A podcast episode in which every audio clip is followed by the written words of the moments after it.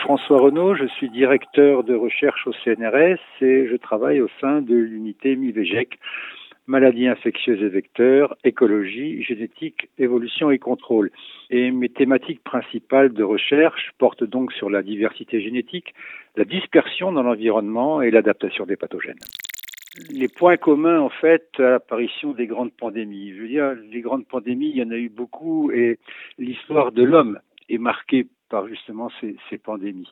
Ce qu'on peut regarder dans un premier temps, c'est chose de très simple, c'est le néolithique, finalement la sédentarisation et tous les transferts qu'il y a eu au moment de la domestication de maladies qu'on appelle les zoonoses et le coronavirus aujourd'hui est une zoonose et à cette époque-là tout ce qui est variole, diphtérie, rougeole proviennent justement de la faune que l'homme était en train de domestiquer. Donc ça veut dire que depuis la nuit des temps, si je puis dire, eh bien il y a eu des pandémies. Et il est évident que ces pandémies, eh bien, elles ont été plus ou moins euh, réparties, largement réparties en fonction des densités de population sur cette terre. Dans la mesure où cette densité aujourd'hui ne fait qu'augmenter, il est évident que ces concentrations humaines ne sont que des foyers et des réacteurs biologiques à faire démarrer de larges pandémies comme on l'observe aujourd'hui.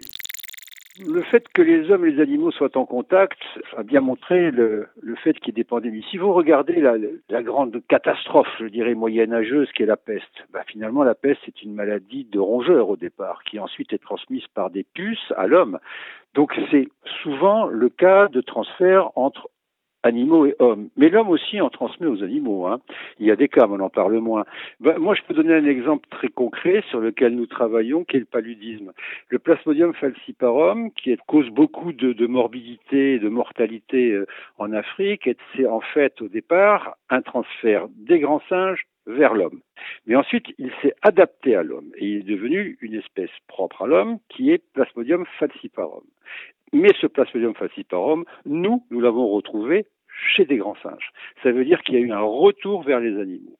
Alors que les grands singes ont d'autres plasmodiums qui aujourd'hui ne passent jamais chez l'homme, en tous les cas, nous n'avons jamais trouvé à ce jour. Donc manifestement, dans ce cadre-là, on peut dire qu'il y a eu un transfert d'un parasite de l'homme sur des animaux mais c'est souvent des transferts animal-homme. Et il est évident que la destruction de la biodiversité dont on parle aujourd'hui, l'entrée de plus en plus de l'homme, de par la démographie dont je parlais précédemment, dans les écosystèmes, va faire que l'homme rencontre de plus en plus de nouveaux pathogènes potentiels avec lesquels il n'était pas en contact auparavant. Et donc c'est finalement cette promiscuité qui est en train de se créer au sein de la Terre, du contact de l'homme avec les animaux, soit parce qu'il s'en nourrit, soit parce qu'il détruit les écosystèmes et qu'il rentre en contact avec eux, qui fait que, eh bien, on doit s'attendre, on peut s'attendre à ce qu'il se passe des phénomènes comme celui que l'on observe aujourd'hui. Je pense que dans l'avenir, l'homme doit savoir que éradiquer un pathogène, pour moi, c'est quelque part un peu une hérésie.